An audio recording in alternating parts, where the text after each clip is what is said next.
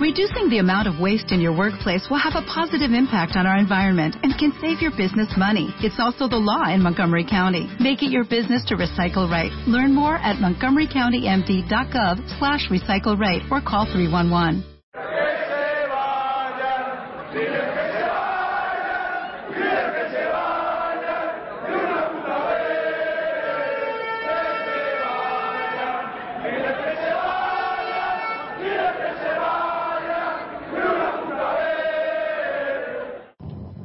Hola atléticos y atléticas, bienvenidos una vez más a Atleti Porque Rojo y Blanco.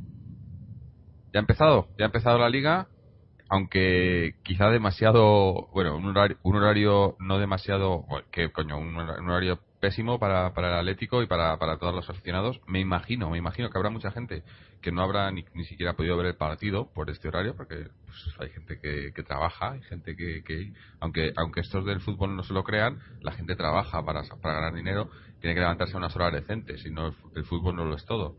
Entonces, pues habrá mucha gente que no haya podido ver el partido, por lo menos en directo. Y bueno, y un partido que, para mí, en resumen, pues eso, que tenían que estar los jugadores en la cama y casi que, casi que lo estuvieron. Partido insulso, partido en el que, bueno, pues es que no sé, no, no, no hay mucho que contar. Salí con un equipo un poco de circunstancias que ya, que ya manda huevos que tengamos que tener un equipo de circunstancias en el primer partido de liga. Eso habla mucho de la planificación que tenemos. Y, y bueno, y un resultado que para mí mal resultado, un empate es un mal resultado contra el Levante en el primer partido. El primer partido tienes que empezar ya imponiendo lo que quieras hacer y, para mí no ha sido así. Eh, mal resultado, y, pero bueno, por lo menos no nos hemos llevado una derrota porque nos metieron ese primer gol en los primeros minutos y yo ya estaba viéndome el escenario del año pasado. Digo, aquí nos empiezan a caer goles y no hacemos nada.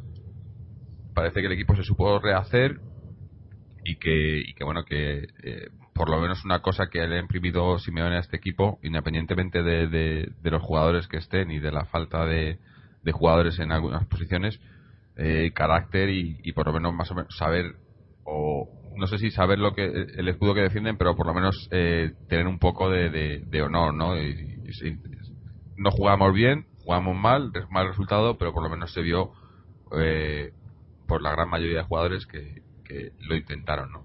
Tampoco, tampoco había para más, quizás. Pero bueno, vamos a hablar, vamos a hablar más del partido con, con dos de los habituales. Hoy tenemos con nosotros a Fernando y a Moji. Fernando, ¿cómo estás? Pues bien, ya recuperado de este partido aburridísimo.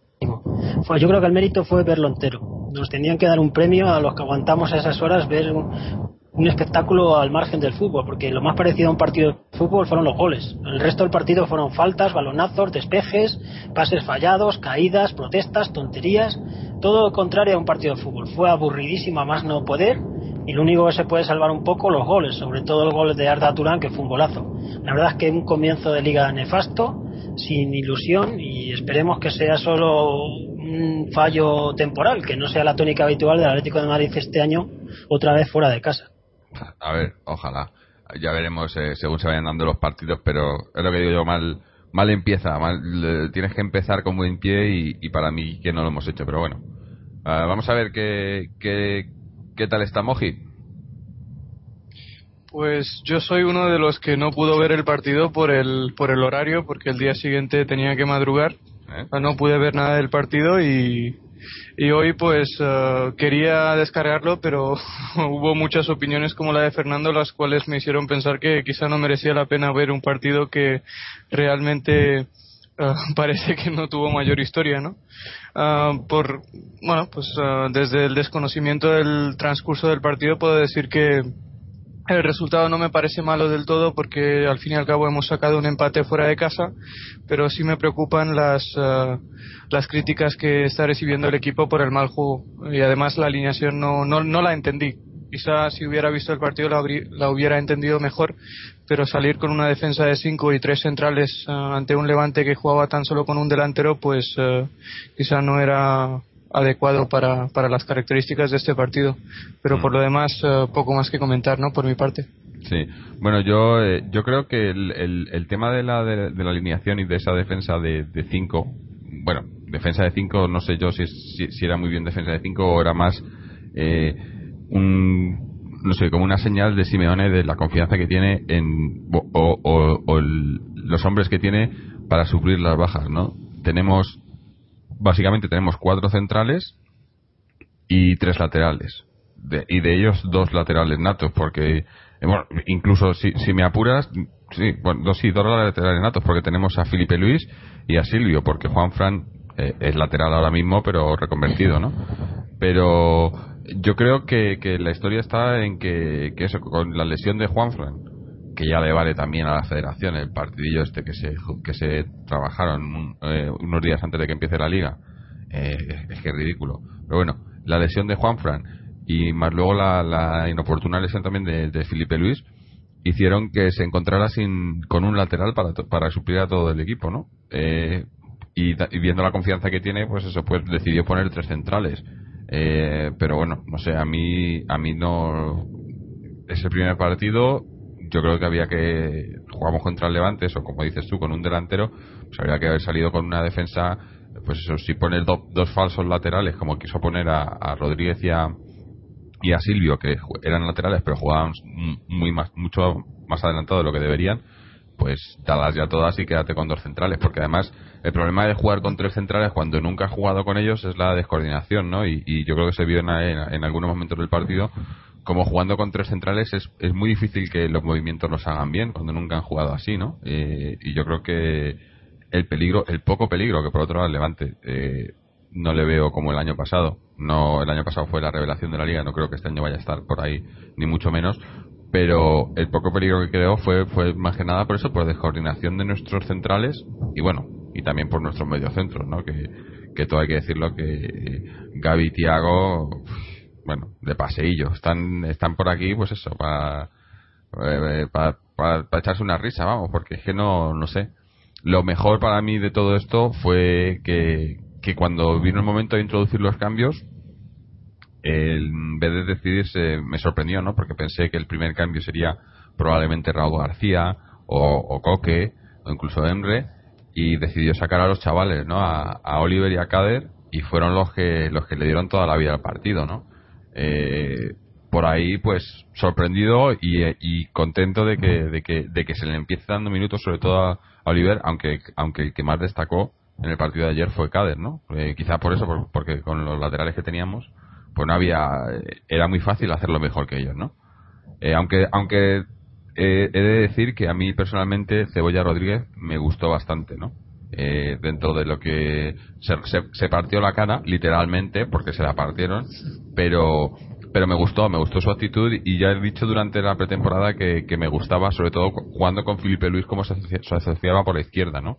Pero bueno, al final, pues eso, un resultado que, que, que yo creo que, que empezar la liga dando esa imagen para mí es, es muy pobre, ¿no? Eh, tienes que empezar la liga, las cosas que bien empiezan, bien acaban, ¿no? Como dicen, y, yo creo que no lo hemos empezado bien.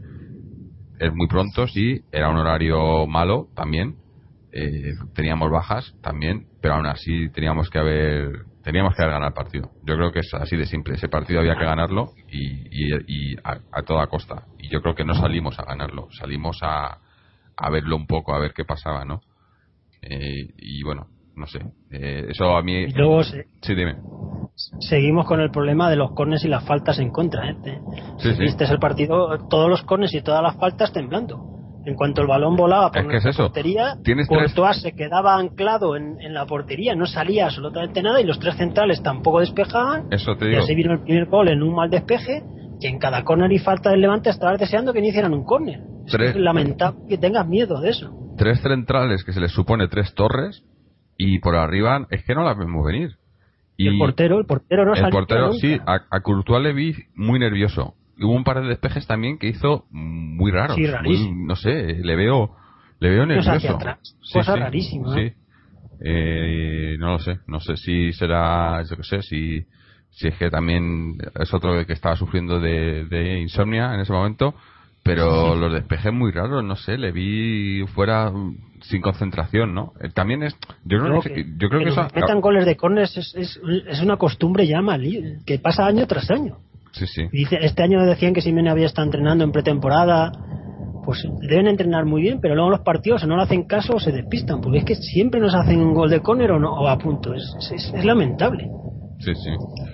Y, yo una cosa que quería destacar es que, que vamos a echar, o si, si no se soluciona, que yo creo que sé cuál es la solución, pero que no creo que se vaya a aplicar, que ya lo discutimos la semana pasada, vamos a echar mucho de menos a Diego.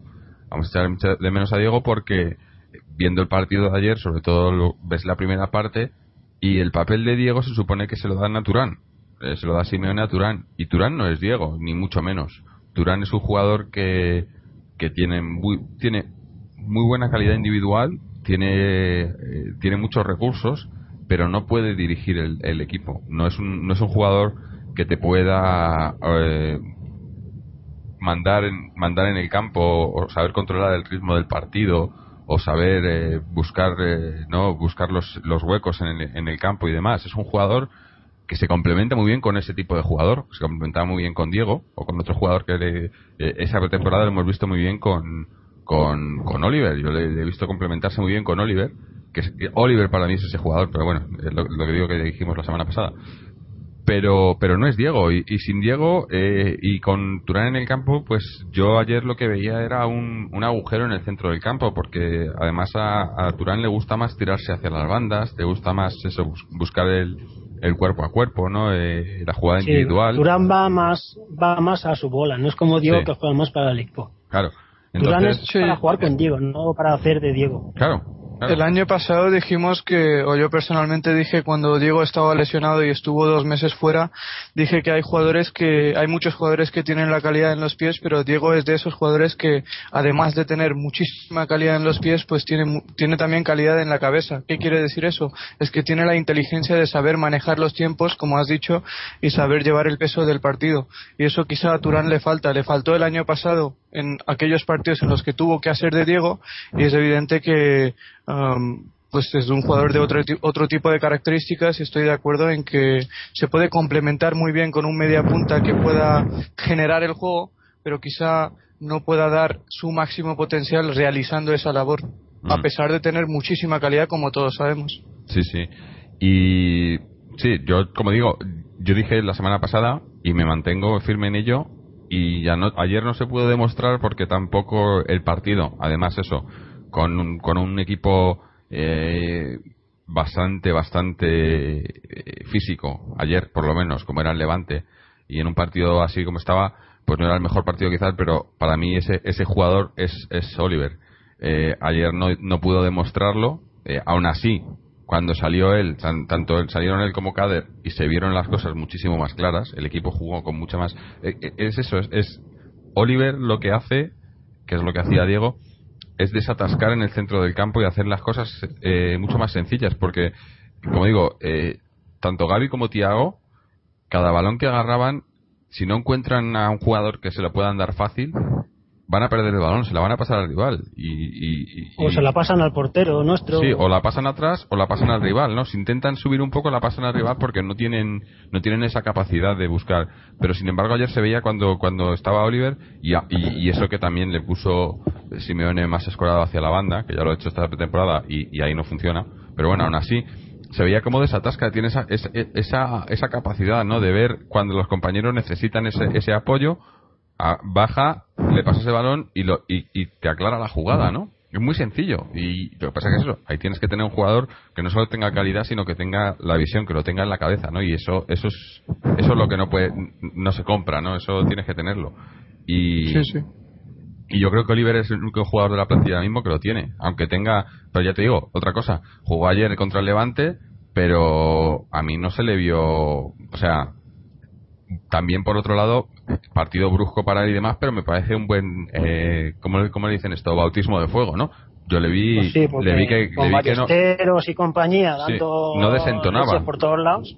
Para nada. O sea, los de Levante repartieron lo suyo, ¿eh? Sí, sí, bueno, eh, a mí la agresión, porque a mí que me digan que, que el, puñetazo que le meten a Rodríguez, que, que no es, que, que fue circunstancial, para mí viene el, viene el tipo de lejos, Navarro me parece que fue, que además este ya tiene la suya, no, no, es que sea, no es que sea nuevo.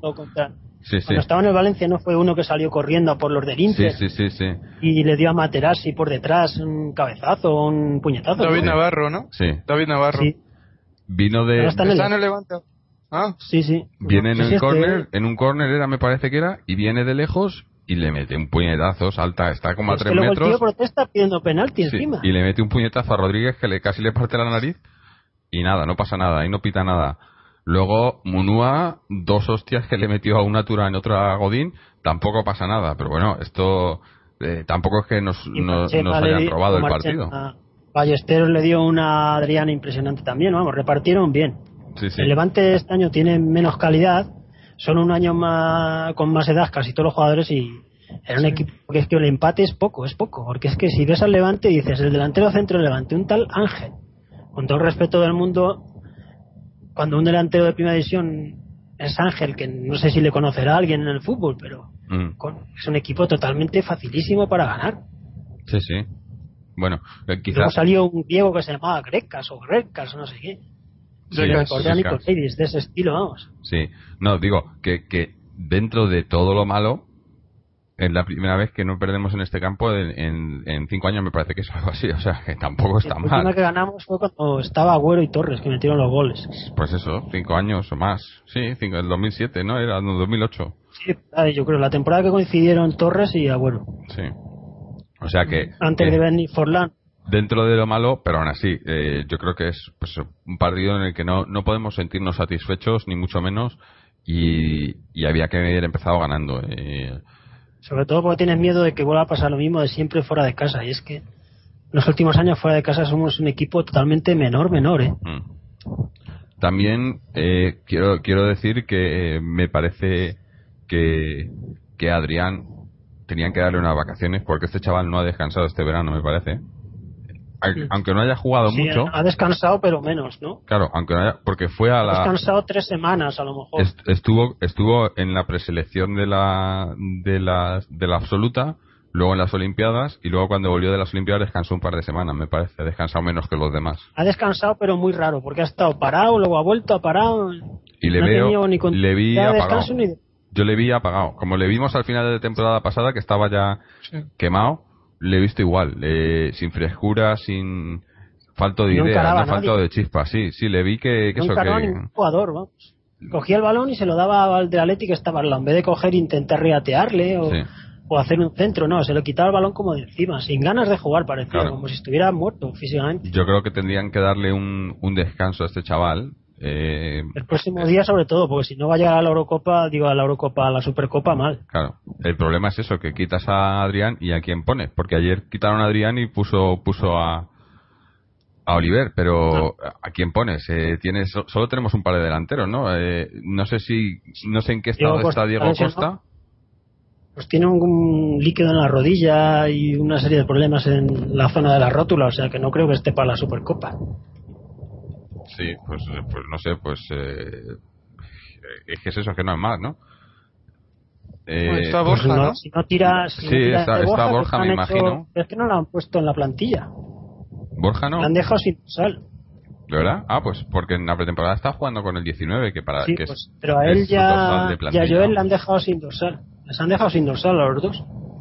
Ah, este, estarán saben si buscándole la realmente- cesión, ¿no? A Joel le quieren meter en el Jerez, parece.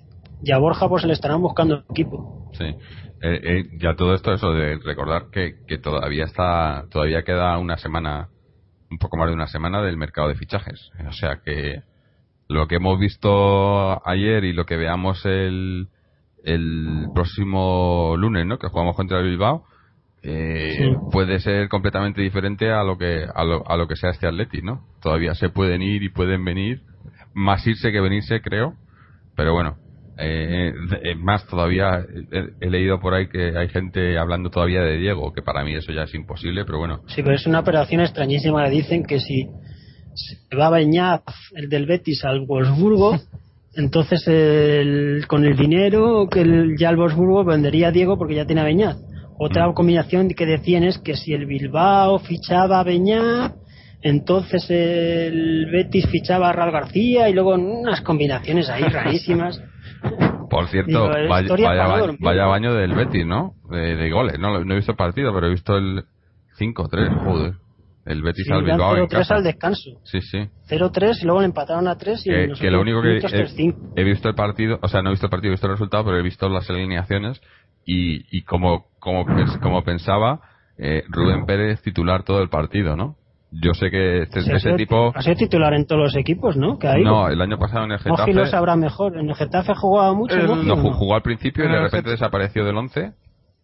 Exactamente. O sea, en el Deportivo fue titular indiscutible, de hecho fue el cuarto o quinto jugador que más minutos jugó en aquella temporada que descendió el Deportivo. No fue su culpa porque yo creo que fue uno de los mejores mediocentros de la liga aquel año. el año pasado Sí, no es titular en la sub-21, supongo que es porque el año pasado no ha tenido mucho protagonismo en el Getafe, pero como ha dicho Jorge, pues empezó muy bien en el Getafe, fue titular los primeros ocho partidos y eso que se incorporó en el último día del mercado de fichajes a la plantilla de Luis García, pero de repente justo el partido que jugó el Getafe y que nos ganó 3-2 en aquella bochornosa remontada, con 10 jugadores, pues justo después de aquel partido Luis García antepuso a Michel por encima de Rubén Pérez y el chico solo pudo jugar un partido más en las últimas 30 o 31 jornadas de la liga. Pero es un jugador con muchísima calidad y seguro que tendrá minutos y protagonismo en el Betis.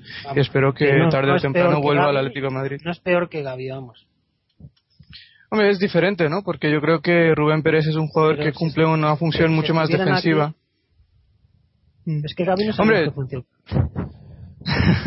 Hombre, Rubén Pérez, lo que sí le vi en el Deportivo sobre todo es que tiene una muy buena salida de balón. Hay partidos que los jugaba mejor o peor porque era su primer año también, pero es un jugador con una buena salida de balón, con buena visión, puede repartir juego, además es tácticamente muy inteligente, realiza muy bien sus labores defensivas y muy completo en, en todos los sentidos, muy maduro para la edad que tiene y la poca experiencia que tiene en primera y por eso, y más teniendo en cuenta que Irinei se ha ido creo del Betis al Granada, pues estoy seguro de que tendrá muchos minutos. Lo malo es que hemos añadido una opción de compra de 6 millones, creo, al Betis para, para que puedan ficharlo en caso de que quieran quedarse con él al final del año, ¿no? Mm. No, yo digo que me dije ya cuando, cuando se anunció el, el fichaje de, Rubén Pérez o la cesión al Betis, porque son otros de estos temas que no sabemos exactamente, es una cesión, ¿no? Eh, sí, sí, con opción de compra. Con opción de compra. de compra. O sea, que si no, si es con opción de compra será, será venta.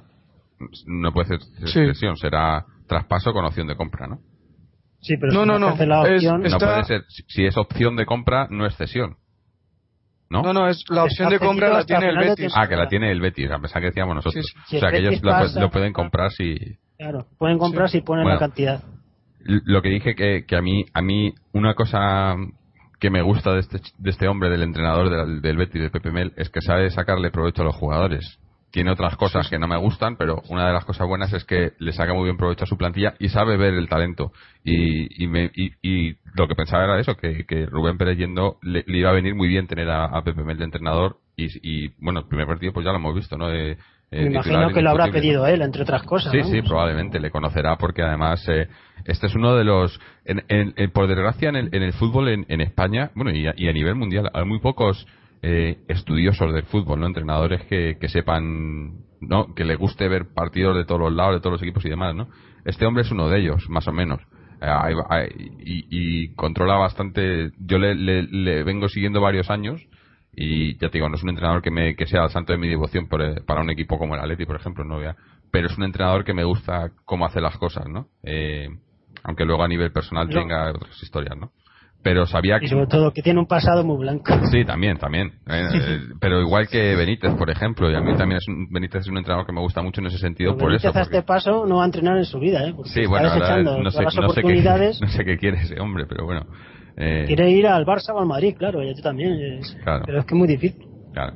Y además en Hombre, viendo, viendo la, la alineación del Betis, pues eh, otra cosa no, pero atrevido sí que es Pepe Mel y le ha salido bien porque ha ganado al Athletic en su casa 3-5, pero si ves la alineación hay jugadores que, que no tienen ni 20 años, como Juan Carlos o Salvador Agra, el propio Rubén Pérez que viene de un año parado. Pues valiente pero sí que el, año, el, año pasado se le vio ya, Pepe Mel con el Betis, el año pasado eh, iba, o sea, y él lo dijo, dijo, nosotros vamos a, a, a jugar a nuestro juego, juguemos contra quien juguemos, le costó algunas goleadas y demás, pero luego por los partidos que ganaban eh, lo hacían bien, ¿no? Y a mí, a mí eso me parece muy muy honesto, ¿no? Que un entrenador que sea fiel a su estilo. Pues estáis hablando del Betis que nos toca dentro de dos semanas. Sí, sí. En el Villamarín, Bueno, además. y, y del Bilbao que nos toca la semana que viene, porque En el Bilbao que nos toca la siguiente, 3-0. que El Bilbao, también- la verdad es que sin Javi Martínez y sin Llorente Eso, que es que se lo van a es desmontar un al equipo Bilbao. muy factible. ¿eh? Al Bilbao lo desmontan. Ah. Porque bueno, lo de está, está ya hecho, están todavía discutiendo. No, no, hoy han, hoy han entrenado con el equipo. Sí, no, todavía están discutiendo, ¿no? Porque dicen Sí, la gente ya les, ha- les no está empezando a insultar con un insulto que no sé si que es un insulto, pues no es un insulto, porque si te dicen español, si tú has nacido en España, Eso les están diciendo, no sé ¿no? qué insulto Españoles. es eso, pero vamos, es como si te dicen que tú eres moreno y tienes el pelo moreno, ¿no? Sí, bueno, yo no me voy a meter. Es una ya- cosa ya- muy ya- extraña. Creo que ya lo hablamos en otro en otro podcast y lo discutimos, pero Por el, el otro día le insultaron en los entrenamientos, lo están pasando muy mal, más seguro que se vayan. porque ninguno de los Ya dos no son, por- natura- son vascos naturales, ¿no? Bajo, No, del. País Vasco, digo, o sea, son Llorente es de Logroño vascos. y, Llorente de Logroño y Martínez es de Navarra, Sí. de Pamplona. Bueno, Sí. pero bueno, tampoco son españoles al fin y al cabo. No, Van No- a no me voy a meter en en temas de eso, mala pero, forma, ¿eh? Pero Van a venir aquí el lunes en baja forma, es un partido que hay que ganar en casa. Para empezar ganando en Mm. casa, vamos, Hombre, no habría ninguna excusa. por, por un lado, eh, sí, sí, o sea, y viendo el partido contra el Betis, eh, este partido, pero es que también, mira, jugamos ayer contra el Levante y también Ya, hay pero que ganar, ¿no? que han metido cinco goles, es una bestialidad. Ya, ya. Que te metan cinco goles quiere decir que hay una descoordinación absoluta en un equipo, ¿eh? Son Sí. muchos Hombre, goles. por lo que estoy viendo que Gurpegui jugó de central, si no me equivoco. Mm. Sí, puede ser. Sé que quién tienen tampoco. Si, si no está Porque- Javier Martínez, a lo mejor tenían alguna lesión. Claro, Amorebieta no aparece en la convocatoria, así que Pues obviamente lesionado. si están jugando con, con una defensa de circunstancias es normal lo que lo que les pasó el otro día, porque porque son bajas importantes. Javi Martínez, Llorente, Amorebieta han sido jugadores muy Bajas. importantes el año pasado. Claro. Y, y Munaín, que ha ido, han ido a la Olimpiada, la habrá pasado como Adrián, que Mm. vienen un poco despistados. Vamos, hay Sí, que sí. ganar el lunes. Es que no hay que ganar, es que hay que golear. Ya de una vez por todas hay que dar una alegría a la gente. Es que la- las alegrías vienen contadas. ¿eh? De vez en cuando no viene mal un 5-0, así una goleada de estas históricas, ¿no? Sí, no estaría mal, pero bueno, sobre todo preparándonos para, para ese partido el, eh, O ganar rápidamente para luego intentar descansar la segunda mitad. Contra el Chelsea. Digo, no, no nos vendría mal para el partido contra el Chelsea, que también que ganó 2-0 ayer, eh, porque Yo no iba al directo, la- ahora en la Supercopa. jugó medio, medio, medio, vamos. Sí, no, yo vi el partido, no. Estilo Chelsea.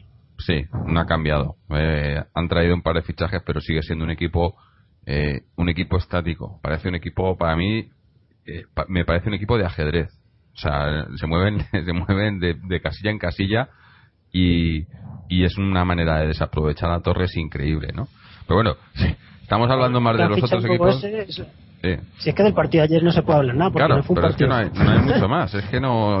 Ayer. Si eso- es que de fútbol, fútbol, ¿cuántos tiros a puertas te acuerdas tú? Poquísimos. Y, y, y sí, tuvimos un 70% o algo así de posesión, porque el, Pero porque el Levante, Levante en el momento que metió el gol, se, se quedó en su campo.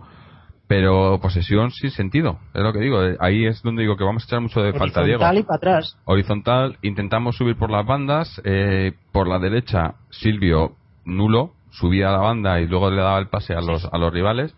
Y, Estuvo fatal. Yo y me Rodri- sorprendió, ¿eh? Rodríguez me gustó más, como digo, Rodríguez a mí es un tío que, que me gusta, pero mi problema que le veo a... a- no, no, no que le veo ningún problema a, a- a Cebolla, sino que el papel que hace es el mismo papel que hacía el año pasado más o menos eh, Turán. O sea, Turán, ju- si jugáramos, claro, claro, si jugáramos con un media punta en condiciones, Turán sería ese jugador que jugaría un poco escolado a la banda izquierda, con calidad, con tal, con tiro, que tiro se le ha visto ayer que tiene, esperemos que este año em- que empieza ya así, que, que, que meta más goles, porque Turán es un jugador que debería de meter mucho más goles de los que metió el año pasado.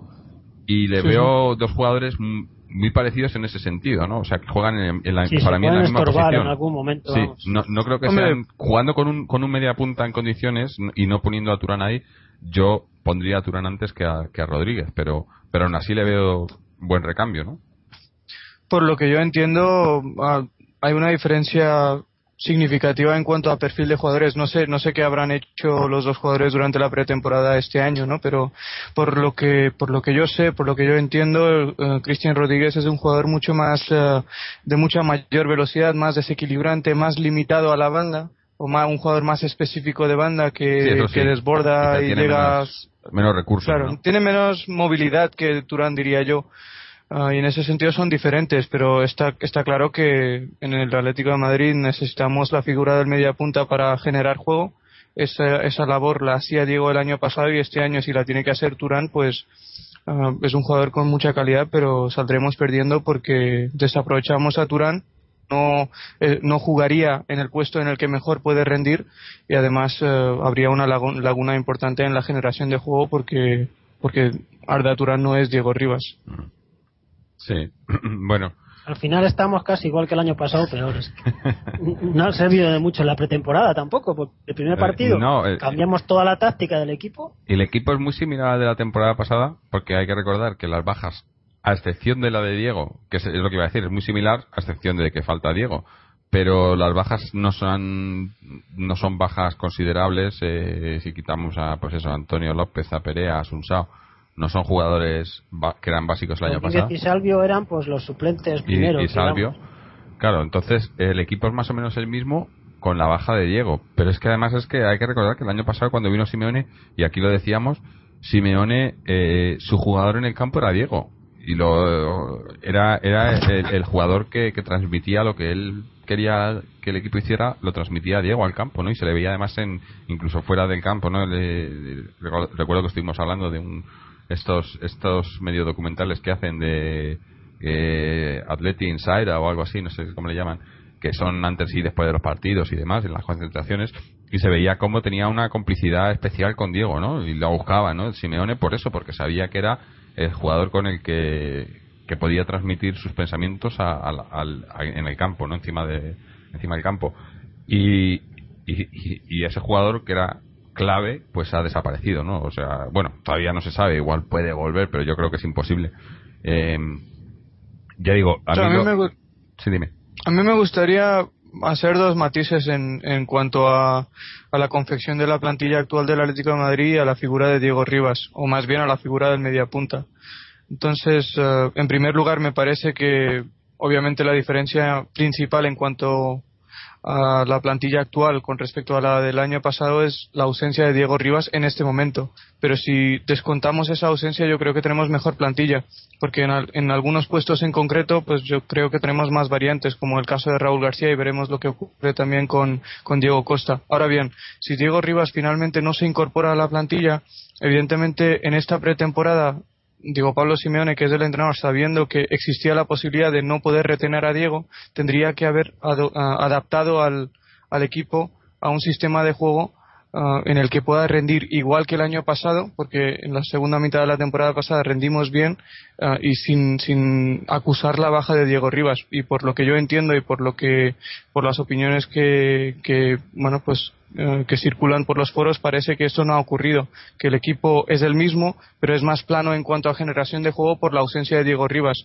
Por, por lo tanto, parece que Diego Pablo Simeone no ha sido capaz de adaptar al equipo a la marcha de Diego Rivas, lo cual es preocupante y, y, y, muy preocupante de cara a las expectativas del equipo durante esta temporada, ¿no? En mi opinión sin haber visto ningún partido hasta el momento, claro. Claro, claro. No, yo coincido contigo. Eh, ya digo, y lo dijimos aquí la semana pasada y, pese a que, a que hay gente que no piense así, incluso tú mismo que no, bueno, tampoco lo has visto, pero yo creo que es que el único jugador que puede hacer esa función y el único jugador en el que, en el que podría eh, delegar Simeón en ese sentido, para mí es Oliver. Es el único jugador que tiene ahora mismo esa, esa visión y ese y, y, y, y por un lado lo pienso, sobre todo después de lo que dijimos la semana pasada y, y, pensando en lo que después de, grabar el programa, las cosas que habíamos dicho y lo que tú dijiste eh, y lo que se ha comentado y demás, sí que es verdad que a lo mejor es ponerle demasiada presión o, quizá un poco sea un poco un poco injusto en el chaval, ¿no?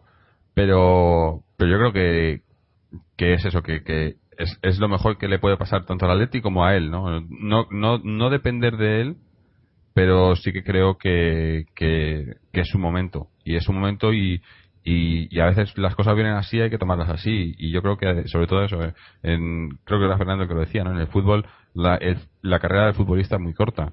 Cuanto antes empieces ahora, no, no te voy a decir que mejor, pero eh, 17 años para cumplir, que va a cumplir ahora 18, yo creo que es la edad eh, no, es una mala edad para, para empezar a, o sea, para, para saltar al mundo profesional y a la primera división.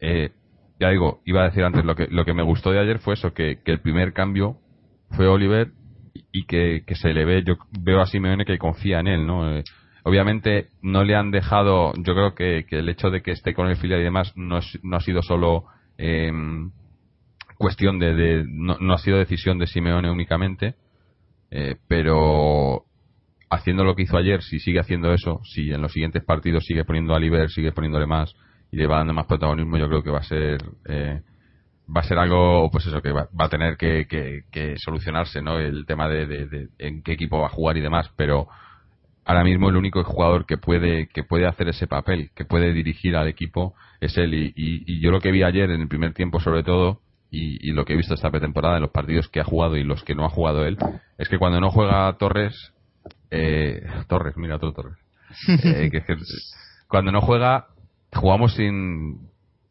no jugamos al fútbol jugamos a, a, pasar el balón, a ver si llegamos, a ver si hacemos algo, pero no, no se juega con sentido.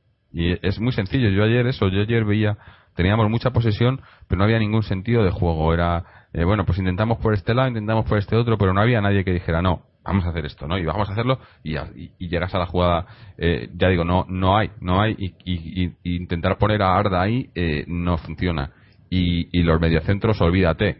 Quizá el único que pudiera hacerlo un poco y tampoco mucho fuera a lo mejor Coque, creo, que tiene un poco de sí, capacidad de organización, pero tampoco eh, tiene, pero yo creo que Coque es, se entiende muy bien con es, es, otro como Arda, ¿no? En ese sentido, no tiene nada que ver con Arda, pero en el sentido de que de que son jugadores que se asociarían, se asocian muy bien con un media punta eh, que organiza el juego, pero no les veo para organizarlo ellos. No tienen esa capacidad de ver. Es que es, es lo que comentabas tú antes. Es un, esa capacidad de, de, el... de, ver el campo entero. Hay muy pocos jugadores que te puedan ver el campo entero, ven, ve, que, que, sepan lo que está pasando en prácticamente, no te voy a decir todo el campo porque obviamente no saben, pero saber lo que está pasando en, en, en la, la mayoría del campo son tienen muy poquitos jugadores en, a, a, nivel mundial, te voy a decir. No te voy a decir ya en, sí, en Atleti tenemos uno ahora mismo, te digo, pero a nivel mundial hay muchos equipos que no lo tienen, no tienes esos jugadores y es, es muy difícil. Yo creo que eso, para resumir la. Sí, sí, yo iba a decir que para resumir la labor del mediapunta, un buen mediapunta, lo que se espera de él, las dos características o las dos funciones básicas son visión y liderazgo es evidente que, por lo que me estáis comentando, porque yo no lo he visto, Oliver Torres tiene la visión, tiene la calidad, tiene la, la, capacidad de llevar el peso del partido, pero yo creo, yo personalmente sigo pensando, sin haber visto ni un solo minuto de Oliver Torres con el primer equipo del Atlético de Madrid, que a sus 17 años es demasiada responsabilidad y demasiada presión exigirle ser el líder del centro del campo claro, del Atlético de Madrid. Claro, sí, no, eh, ahí tiene razón. Pero a mí, yo ahí lo que vería, a mí lo que, lo que tendría que ser, y, que no es, que ya lo hablamos la semana pasada, es eh, Oliver tendría que tener a un socio en el medio del campo, un un Gaby, un Tiago, un, uno de ellos que va, que sabemos que va a jugar porque va a jugar porque son así, que, que fuera, digamos, su, su terrateniente, ¿me entiendes? O sea, que fuera detrás de él y, sí, que, sí. y que y que él fuera el que el que tuviera ese liderazgo. Algo así como cuando Iniesta salió que tenía a Xavi. Claro, efectivamente. Que te iba como te iba a decir. acompañando. Claro. Y, y, o luego vino Busquets y también tenían a Xavi y, y, y son gente que te, te, te, protegen pero te dan las riendas, ¿no? Y, pero ¿qué pasa? Que, que yo lo que veo en el Atleti es que en vez de pasar eso, lo que pasa es que le ven que viene y dice, hostia, este no va a quitar aquí el pan. Y, y en vez de ayudarle, no te digo que no le ayuden, pero no, no, no le protege, ¿no? En ese sentido. Y a eso me refería la semana pasada, ¿no? Como lo de proteger a un jugador, yo creo que hay que protegerle sus propios jugadores. O de sus propios Hombre, jugadores. Más allá, más allá de, de cuestiones que, que puedan o no ocurrir en el vestuario, porque yo no estoy en posición de debatir sobre eso porque más que nada porque no conozco lo que sí, no, las sensaciones que esto, tienen sí. Entonces, si, si partimos desde un punto de vista táctico, lo que yo pienso es que el Atlético de Madrid, al igual que la temporada pasada, en el centro del campo, no me refiero a por delante del centro del campo, en el doble pivote no tiene jugadores de construcción. O sea, tiene dos jugadores que te pueden ofrecer trabajo, que te pueden ofrecer sentido táctico, que te pueden ofrecer kilómetros, pero que a la hora de organizar el juego y enlazar con el media punta, pues les cuesta bastante. Y la gran prueba de ello es que si veíamos, si nos remontamos a la temporada pasada, Diego Rivas tenía que hacer de hacer la función del mediocentro a la hora de sacar el balón jugado. O sea, era un jugador haciendo dos trabajos al mismo tiempo. O sea, Mm. no solo sacaba el balón jugado, sino al final tenía también la responsabilidad, eh, como cualquier media punta, de generar el juego y de dar el último pase. Y de ahí que no haya sido tan productivo en cuanto a goles marcados durante la pasada temporada. O sea, si, si juntamos todo eso en una misma, en un mismo paquete y le damos esto a Oliver Torres, obviamente es demasiada responsabilidad, porque Diego Rivas como he dicho hace un momento, estaba haciendo una labor dificilísima en el Atlético de Madrid. Y exigir eso o esperar eso de un chico de 17 años, por muy bueno que sea, y lo es, es, es, es eh, precipitado y no es lógico, en mi opinión. Mm. No, eh, creo que la opinión es válida y, es más, más que razonable, ¿no? Pero eh, el problema es que, que con la planificación que tenemos y, y el equipo que tenemos, mm, yo creo que no hay otra. El, problema es el, el de siempre. Tenemos una superpoblación en el centro del campo de jugadores iguales que no necesitamos. Sí, sí. Eh, con, con, con dos de esos jugadores te sobra, uno para que juegue y otro de suplente. Y tenemos cinco. Eh, pero Sí, el problema es eso, que no hay, no hay nadie que organice. Entonces, eh, por mucho que, eh, o sea, si tienes a un organizador que tiene que bajar a, a buscarse los balones y luego organizar, bueno, no te lo va a hacer todo el trabajo, pero sabes que, que su especialidad por lo menos lo va a hacer más o menos bien. Pero si tienes, si, si, si tienes uno que no saben bajar a, a- que, que no pueden bajar a recuperar y tampoco pueden organizar, pues peor me lo ponen, ¿no? Porque al Sí, final sí, te quedas con nada de nada, ¿no?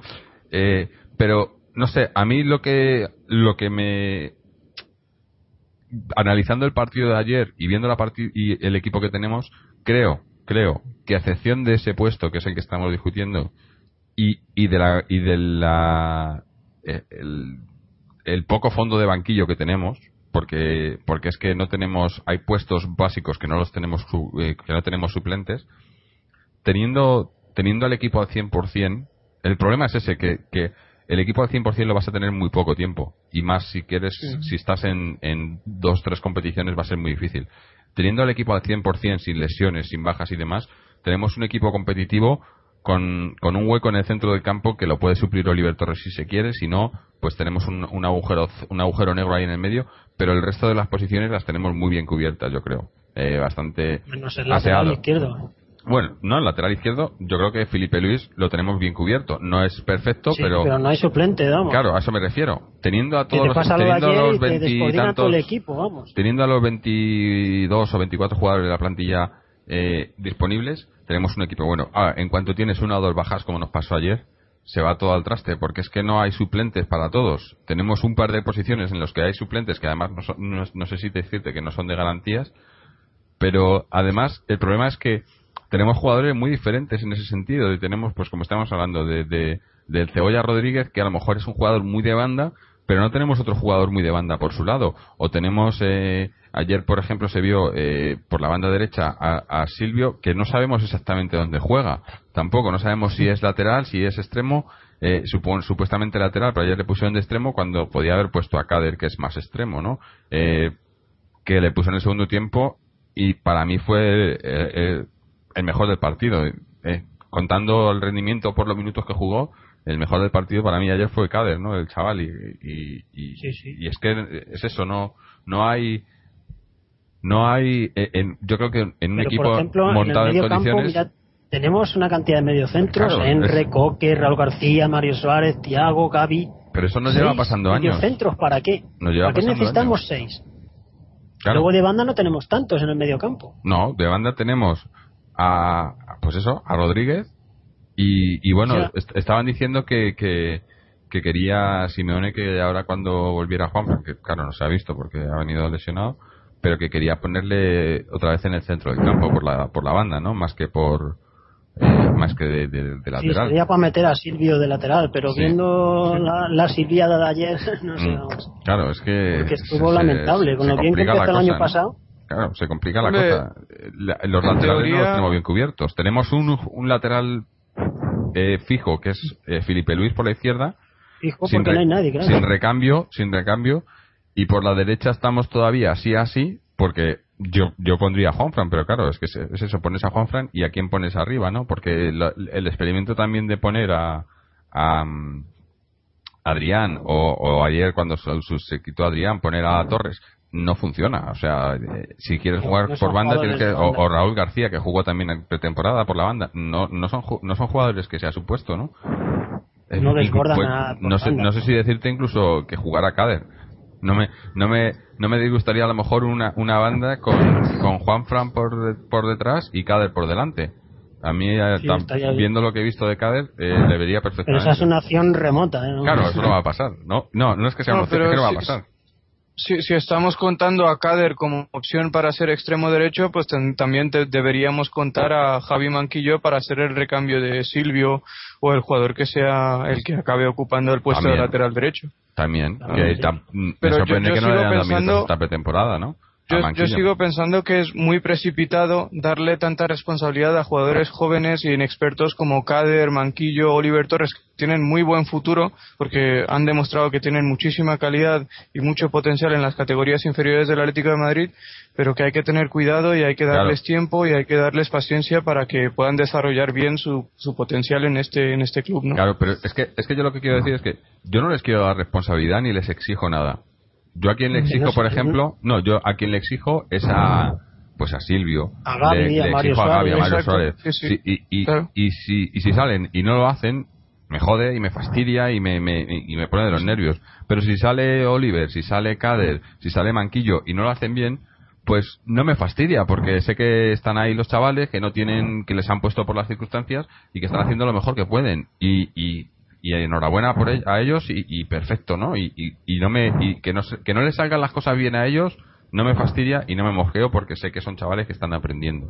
Pero que no les salgan las cosas a gente que están cobrando una millonada y que tenían que estar eh, tenían que hacer su trabajo y no lo hacen ahí es cuando me sienta mal. Entonces, yo no les pongo ninguna responsabilidad, pero para tener a alguien que no me lo va a hacer, prefiero que esté alguien que, que a lo mejor no me lo haga, pero porque, porque no tiene la experiencia, no porque no pueda, a- o porque no quiera, a que, a, a que haya alguien que no te lo haga porque es que no le sale los huevos. Porque entonces- no, no es por el nivel. Yo sé que los jugadores, eh, es más, lo hemos dicho muchas veces, tenemos el, el mejor Tiago, el mejor Gaby, cuando juegan, cuando, cuando juegan como, como saben de verdad, son jugadores muy buenos y los hemos visto y lo hemos dicho aquí. Ha habido partidos que hemos dicho, joder, es que si jugara así todos los partidos, pero es que te juegas así un partido y otros 20 se están, se están rascando los huevos en el campo y, y para rascármelo me los rasco yo en el sillón de mi casa, ¿no? Pero entonces el debate no es si, si Kader o Manquillo o Torres tienen que ser titulares en este Atlético de Madrid, sino que el Atlético de Madrid como club y la directiva del Atlético de Madrid no está siendo capaz de montar un equipo competitivo y por lo tanto Hombre, ese- nosotros ese claro o el entrenador Claro, el, el entrenador tiene que echar mano de jugadores jóvenes y darles la responsabilidad que, que realmente no, no necesitan en este momento porque son muy jóvenes y no tienen ningún tipo de experiencia. Pero lo que yo quiero separar es que ah, a pesar de que los jugadores de los que estás hablando que no están rindiendo y que no están justificando ah, el puesto que tienen o el, el salario que perciben en el Atlético de Madrid, eso no tiene que ser argumento, no, no, no tiene que ser la base para destrozar voy a utilizar esa palabra aunque sea un poco exagerada, destrozar las carreras de chicos jóvenes que necesitan en todos los lugares y en todos los casos paciencia y tiempo para ir ganando minutos y protagonismo con el primer equipo. Y yo espero que no sea diferente con Kader, Manquillo, Oliver Torres y los que vienen detrás, que, que también son muy buenos. Sí, no, sí. Pero que no les pase como a Pulido, ¿eh? Claro. También, también. Es que también. luego tienes Hay que eso. buscar un equilibrio. Claro, ¿Tienes, claro. ¿qué, qué años tiene ya Pulido? Pulido 22 debe tener ahora. Ahora mismo. 21, 22. Sí, 22. 22 ¿Este y lleva, año lleva tres algo años o- lleva tres años eh, deambulando El año entre pasado en el Rayo por lo menos jugó. claro y es que tampoco es que ahora qué pasa ahora, ahora resulta que es un chaval con 22 años que, que que dirías bueno pues ya debería de tener una experiencia pero es que en, en los últimos tres años ha jugado 10 partidos Pero es que el problema de Pulido y Domínguez es que realmente desde el club nunca hubo una apuesta firme por ellos. Porque claro, pero a eso me refiero. ¿Qué, es una apuesta firme? Y, si les pasa que le hagan, mismo que le hagan ficha con el primer equipo o que jueguen. Yo prefiero que jueguen eh, y vayan cogiendo la experiencia jugando. Eh, experiencia en el banquillo no vas a coger. Exactamente, pero muchas veces depende también del entrenador. O sea, en este estamos hablando de que Domínguez no era la apuesta de la directiva. Domínguez jugó en el primer equipo del Atlético de Madrid porque un entrenador llamado Quique Sánchez Flores le vio un día en un entrenamiento, le gustó y le puso y estamos hablando aquí de que Oliver Torres está teniendo ha tenido media hora con el primer equipo en el primer partido de la liga porque un, este el entrenador actual del Atlético de Madrid que es Diego Pablo Simeone le ha gustado lo que ha hecho durante la pretemporada y seguramente apostará por él ah, durante la temporada. Cuál es la apuesta de la directiva nunca la sabremos o sea, nunca la sabremos porque... es que la apuesta a la directiva deportiva no existe. eso es, la improvisación absoluta. Eso es, eh, pues, casualidad. Que pase una cosa u otra, a eso me refiero es casualidad. En, en, estos casos yo creo que Simeone, el entrenador, es el que tendría que hacer la apuesta personal. El, y decir, bueno, Simeone tiene que hacer de director me la juego aquí. el director deportivo, ¿quién es? Claro, no. Pero eso es lo que ha hecho también. Eso es lo que ha hecho. Claro, porque ayer digo que, ayer, el primer cambio que sea Oliver a mí, a mí me, me está lanzando un mensaje, ¿no? Me está diciendo que, que pues eso, dejar en el banquillo a, a, fichajes nuevos como a Emre, por ejemplo, o, o a gente más consagrada, quizá como Raúl García, que te lo dejen en el banquillo. Coque, bueno, Coque tampoco te voy a decir que es un jugador consagrado o un fichaje. Pero está por delante de Oliver. Sí, por delante. y sobre todo, y sobre todo a ojos de Simeone. Hay que recordar que, que Coque el año pasado era uno de los jugadores que más le gustaba a Simeone, ¿no? Sí, sí. Cuando llegó y que se ha quedado Oliver antes, eso me está diciendo claramente que confía mucho en este chaval y que le va y que le va a dar minutos. Pero a eso me refiero, que es que a mí me parece que todo el tema este que se ha que se ha debatido tanto de si juega con el si tiene ficha con el con el primer equipo, con el B tal tal, no es cuestión de Simeone. Y yo creo que en estas cosas ni se le ni, le consultan. Él le puede llamar tal, pero a la hora de hacer las fichas y los y los y obviamente los contratos, porque el problema que tiene yo creo el, el, el club en no hacerle ficha a Oliver con el primer equipo no es por la eh, eh, a, ojos del club no es por la edad ni por lo que vaya a jugar ni tal sino por el dinero que le va a costar eso. Porque sabe que en el momento que, le hagan ficha con el primer equipo tienen que tienen que poner una ficha acorde. No le van a poner en el primer equipo y pagarle una, calderilla no y le acaba de salir una noticia que Diego Costa está recuperado ya de la lesión mm. y que puede ya que puede estar ya apto para el siguiente partido. Pues mira yo, yo pondría a Diego Costa antes que Adrián que dejen de dejar a Adrián y que pongan a Diego Costa. Y Felipe Luis también estará apto para el siguiente partido, para el día del Bilbao también puede estar. ¿Qué, era lo que le pasó a Felipe Luis? Yo no me enteré, no sabía ni que estaba Unas molestias en el aductor. No, es que no. Se lesionó entrenando, ¿eh? Lo vi en el, el, día momento del partido. el partido. Que por cierto. Fue entrenando al final de la semana. Una, una, una anécdota para. Eh, ¿Sabéis cómo ha habido problemas en España con todo el tema de las televisiones? Por, por el tema, es por lo que estamos jugando a, estas, a estos horarios tan tan insufribles a las 11 de la noche por los temas de televisión y demás. Bueno, pues no sé si os habéis enterado, me, imagino que no, pero a todo esto los derechos de la liga eh, a nivel internacional los los maneja no, no sé exactamente si eh, no me imagino que serán por cada lado por media pro prisa o no sé cómo lo o, si es la liga la que los organiza el caso que eh, hasta hasta este año hasta esta temporada pasada eh, los derechos eh, a nivel internacional el, eh, la cadena de televisión que tenía que emitía en mayores países del mundo que tenía sus derechos era ESPN e ESPN tenía los derechos de la liga y emitía pues en, prácticamente todo el mundo. Tiene canal por satélite y por cable en Estados Unidos Sudamérica Centroamérica Asia Australia tenía los derechos de la liga. Bueno pues ahora se los han quitado. No tienen no, los han renovado porque me, imagino que les habrán pedido mucho más de lo que de lo que pagaban anteriormente. Entonces ahora le han vendido los derechos de la liga a, Al Jazeera la cadena la cadena árabe. Eh, por ejemplo si daros un daros un dato. En Estados Unidos eh, ESPN tenía una audiencia no te voy a decir de la liga, pero de unos, no sé si son unos 150 millones de suscriptores, ¿no? De gente que tiene acceso. Eh, Al Jazeera, el canal nuevo este, 8 millones. Esa es la, pues, esa es la 8 eh, millones de suscriptores en, Estados Unidos pueden ver la Liga Española. Eh, o sea, que hemos perdido 142 millones potenciales de ver la liga. Sí, sí. Eh, y te estoy hablando de Estados Unidos, el resto del mundo. Pero eso será malo para los equipos, porque claro, claro, y luego te vienen y luego te venden que lo quieren, que, te juegan los partidos a, a, las 12 y no sé qué para que lo vean en el resto del mundo, cuando el resto del mundo no puede ver los partidos. Yo aquí, aquí en Australia tenía SPN, el, obviamente, eh, habiendo perdido los derechos de la liga, pues no había, no, no tengo opción para ver la liga en, en televisión y me he tenido que suscribir a, por internet haciendo una chapucilla a los de Al Jazeera por internet. Que por cierto, para los que estén nadie puede ver la Liga Española por televisión. No. Eh, por cierto, para los que estéis, eh, bueno, incluso para los que estéis en España, que no querrá, que no tengáis televisión por cable y tal, si queréis, os puedo, os puedo poner un aquí en la página como lo he hecho. Eh, el caso es que me sale por 10, eh, 10 dólares americanos al mes para ver la televisión, para ver todos los partidos de la liga eh, legalmente.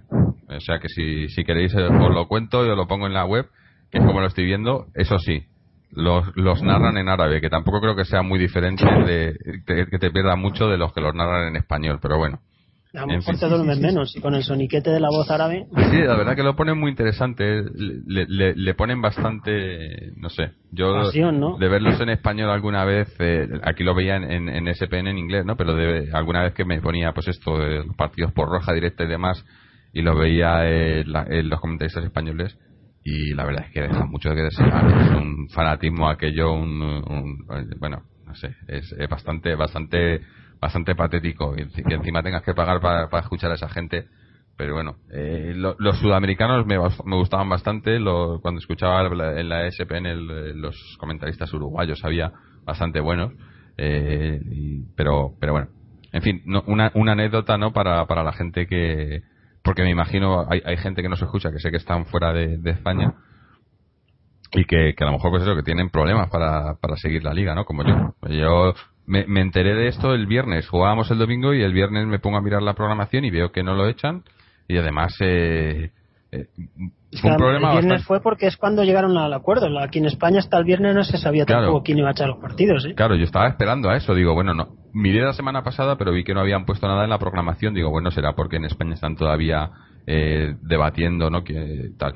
Pero claro, llega el viernes y no lo ponen y bueno, aquí en, en, los, en los canales de, de Facebook y de Twitter de, de, esto de la SPN y de, y de Foxtel, que es la compañía del cable que, que, lo emite, la gente bueno, se montó un revuelo, ¿no? Porque toda la gente, había mucha gente, mucha más de la que yo me imaginaba, ¿no? Tenías eh, cientos de personas o miles de personas prácticamente quejándose de por qué no ponían la liga este año, ¿no?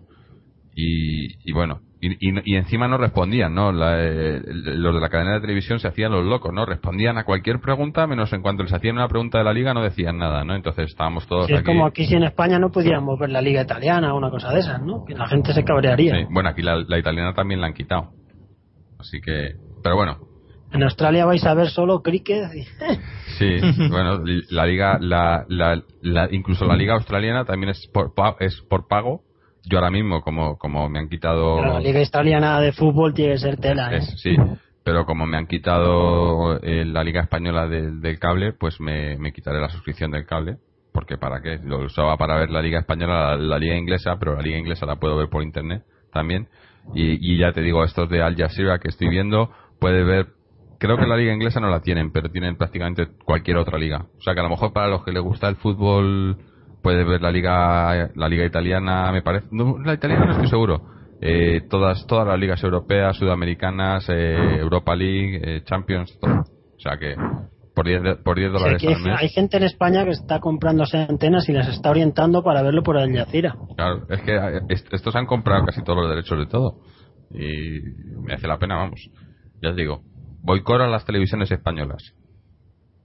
En fin bueno si os parece ya que nos hemos desviado un poco, eh, porque eso, el partido de ayer tampoco, que, ya, que ya, ya tiene, tiene Enrique que, que, estemos en el primer partido de liga que estábamos esperando a que empezara y tal, y ya estemos como, como estábamos a mitad de liga el año pasado, ¿no? Como que no nos interesa mucho hablar del partido, ¿no? Sí. Pero bueno, eh, si, si te parece, bueno, mm, a Mojit no le voy a preguntar porque, porque obviamente no, no vio el partido, aunque también si quisieras eh, hacer lo mejor y lo peor, que sin ver el partido también se puede hacer lo mejor y lo peor. Pero le voy a preguntar a Fernando. Fernando, vamos a empezar con lo mejor y lo peor.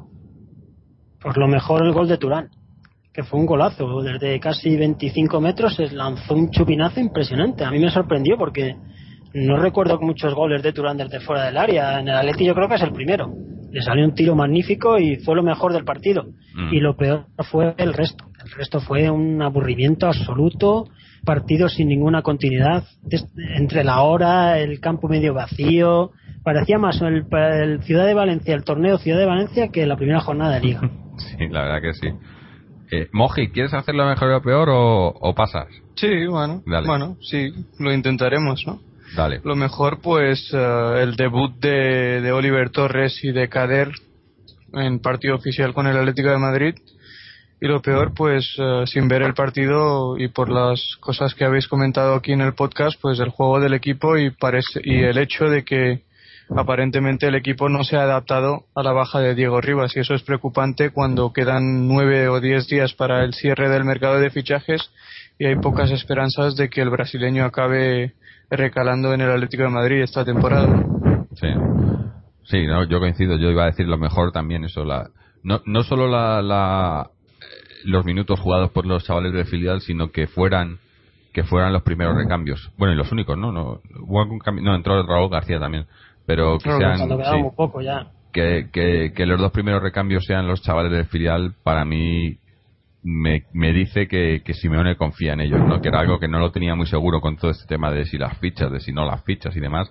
Pero es lo que dije, yo lo dije la semana pasada, que esperaba que de aquí a, sobre todo de aquí a, a, a- a que termine el, el mercado de fichajes, que tenemos otros dos partidos más, que esperaba que, le, que les diera minutos para, para así poder justificar el- su inclusión o no en, en, el, en el primer equipo, ¿no? Y, y por ahí pues me está me está dando la razón, ¿no? En cierto, en cierto sentido, no, no les ha puesto de titulares, porque tampoco es para ponerlos de titulares ahora mismo, no, no, no sería quizá lo ideal, pero que sean los primeros cambios para mí es muy significativo, ¿no? Y, y lo peor, pues eh, empezar la liga, sí. Empezar la liga con un empate eh, no es empezar con buen pie. Para mí la liga había que empezarla con buen pie, había que venir preparado, pero es que ese es el problema. Es que yo creo que lo que has comentado tú, eh, Fernando, de que, que parecía el, el trofeo de, de Ciudad de Valencia, es que es que es eso, es que la pretemporada nuestra ha sido así. No, no ha habido mejor pretemporada. Entonces es como si todavía estuviéramos en ella, ¿no? No ha habido. eh, no hemos tenido. Me quejo otra vez de, de, pues, lo de, siempre, ¿no? De siempre nos quejamos de la planificación y de, de esta directiva que se busca los partidos por, por el dinero más que por lo que lo que, ten- lo que merezca eh, la pena futbolísticamente porque irnos a jugar a, a Centroamérica o a Colombia o donde quieras que te quieras que quieres ir a jugar para sacarte eh, 500.000 euros o lo que se sacaran, no sé cuánto sería, o 100.000 euros o lo que fuera, pero que al equipo no le viene nada bien, que no el equipo no saca nada en provecho y que, y que luego llega al principio de la liga y está como si hubieras estado jugando contra el B, pues así estamos, así estamos y, y, y nos va a pasar lo de todos los años. eh, de que, que vamos a llegar al principio de la liga, bueno, que hemos llegado al principio de la liga y que no estamos rodados. Y hay otros equipos que ya están rodados y, y bueno, eh, ya veremos a ver cómo, cómo empezamos, cómo empezamos esta, eh, esta eh, digamos que yo creo que habría que hacer el balance del principio de, de, de cómo hemos empezado la liga una vez que, te- que después de haber jugado la Supercopa y que haya terminado el mercado de fichajes y ahí es cuando de verdad yo creo que empieza la liga. Esto que han hecho ahora pues es un, también un invento de las televisiones y demás que no lo entiendo demasiado porque ya lo dije, si, si me dices que es que el, las- el, el año que viene hay alguna competición internacional y, y la liga tiene que acabar antes, pues entiendo que se empiece la liga en, a mediados de agosto, como hemos hecho este año, pero es que este año que viene no hay nada. Es que, es que el año pasado había, este año hubo Eurocopa y el año pasado no está se la empezó. Copa Confederación. Sí, bueno. Está la Copa Confederación, pero no creo que lo hayan hecho por eso. Sería de chiste dar más importancia a la Copa Confederación que a la Copa. Yo creo que ha sido las televisiones una vez más las que han influido aquí. Sí, ha sido las televisiones porque, Porque en agosto no han hacen un perdido duro. mucha audiencia este verano. Este En verano agosto las televisiones, sí. Con la Olimpiada. Con la Olimpiada les ha quitado mucho porque las televisiones las ha hecho con todo, claro. Todo el mundo estaba viendo la Olimpiada. Entonces han dicho esto, no, hasta septiembre vamos a estar esperando, lo hacemos antes y ya la. Claro, claro. Hay que vender el producto. Claro. Eh, en fin, que, que ya digo, para mí realmente la liga empezará, pues eso, una vez que se cierre el mercado de fichajes, que además es que yo creo que la historia era esa, cuando, cuando las normas se hicieron que el mercado de fichajes se cerraba el 30 de agosto, era para que se cerrase el mercado de fichajes más o menos con, la, con el inicio de la liga. Pero es que a este, a este paso, eh, en un par de años va a empezar la liga eh, a finales de julio. Y, y, van a tener un par de, ¿sabes? Va a terminar la liga en mayo y van a, empezar y, y, llevas dos meses de competición y se abre el mercado de fichajes, ¿no? va a ser ridículo, ¿no? Pero, eh, no sé, es, es un poco estrambótico. Así que bueno, eh, ahora si os parece hablamos un, pelín y ya para ir terminando del partido que tenemos eh, el, el lunes que viene contra el Bilbao, ¿no? que ya hemos dicho que... El lunes a las, a las 9 o a las 10, no me acuerdo ahora, sí. Sí, también un, horario también muy bueno, ¿no? Bueno, como hoy que, estaban jugando a las 11 de la noche, ¿no? Eh... No, todavía están jugando, en España están jugando partidos. Sí, sí, eso digo, que hoy, a las, a las, 11... Depor, que ha ganado por 2, o sea, es 1-0, el Rayo que ha ganado 1-0 al Granada y ahora están jugando el Zaragoza y el Valladolid. Sí. Zaragoza-Valladolid a, las 11 de la noche. Sí, debe ser que hace mucho calor en Zaragoza a las, a las, a las 9 de la tarde. Debe tener una entrada, al campo estará a reventar, vamos. Sí, sí, sí, vamos. Eh, ¿A quién se le ocurre, de verdad? Pero bueno, nosotros jugamos eso. El, lunes creo que es a las 10, sí, no estoy seguro. Eh, a las 10 o a las 9, no me acuerdo. Sí, eh, contra el Bilbao en el Calderón. Sí, el eh, Y tenemos, pues eso, eh, supuestamente ninguna baja, ¿no? Si me estás diciendo que, que Felipe Luis está... Bueno, no, Juan, Juan, Juan, Juan, está todavía, será todavía duda. Y... Imagino que esperan a la, a la Supercopa. Los demás todos están. No ha habido ninguna expulsión y a no ser que se lesione alguien de aquí hasta el lunes, están todos. Y bueno, pues eso, viendo viendo el Bilbao que, que probablemente, aunque esté entrenando, haya perdido a, que por otro lado me da, me da, me da pena porque les pasa lo mismo que a nosotros ahora mismo, ¿no? Te vienen jugadores, te salen jugadores buenos y, y ala, fuera. Y como son juegos de equipos, bueno, no me da tanta pena porque, porque al fin y al cabo es un, es un equipo, es un club, es uno de los pocos que todavía son clubes en España y no tienen el presupuesto a lo mejor que podamos tener nosotros, que tampoco lo entiendo, pero bueno no tiene el presupuesto que tengamos nosotros y, y, están más necesitados de vender, ¿no? A nosotros muchas veces nos venden a los jugadores por hacer caja para, para sus bolsillos, ¿no? Allí es porque no les queda otra, porque no les pueden pagar más, ¿no? Pero, pero sí, eh, que al, al le quiten a, Javi Martínez de Llorente, pues es como si al Barça le quitan a Messi y a Xavi, una cosa así. Sí, sí, sí, O como si a nosotros nos quitaran a Diego, que nos lo ha quitado ya, y a Falcao. Ya, for, ya Falcao, en el equipo destrozado entero, vamos. Sí, que bueno, que no, todavía, ya digo, el mercado de fichajes está abierto, así que no quiero ser pájaro de mal agüero, pero, pero no digo nada. No decirlo, vamos. No digo nada. ¿no?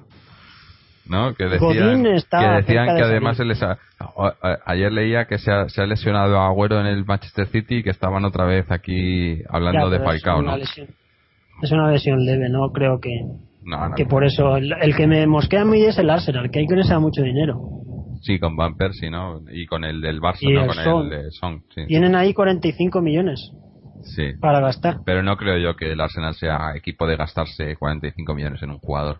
O 40 millones. No, pero Adrián vale 18. Sí, Adrián es posible y además sería un, jugador que le gustaría bastante a Wenger, ¿no? Pero bueno. Sí, seguro.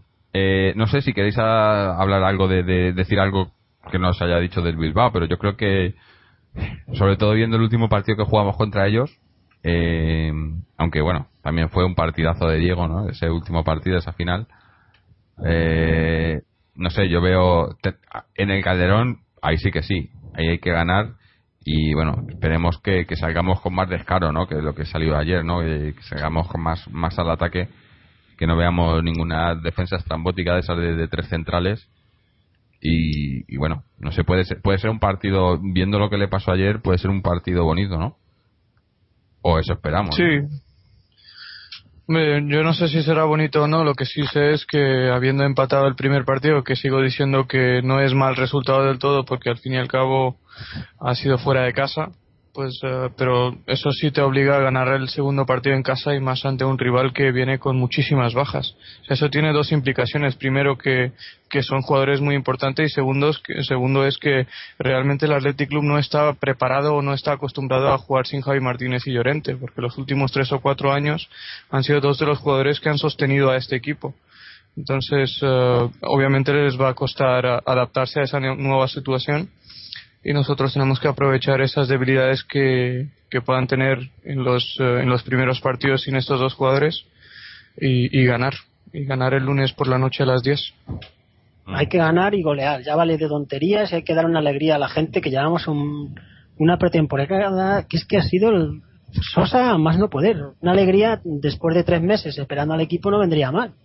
Y ya parece que nos olvidamos de estos partidos en el Calderón que quedabas antes un 5-1, un 5-2. Hay que hacer lo que decía. siempre crean afición. Claro, lo que decía don Luis Aragonés, ¿no? Ganar y ganar y ganar y ganar y ganar, ¿no?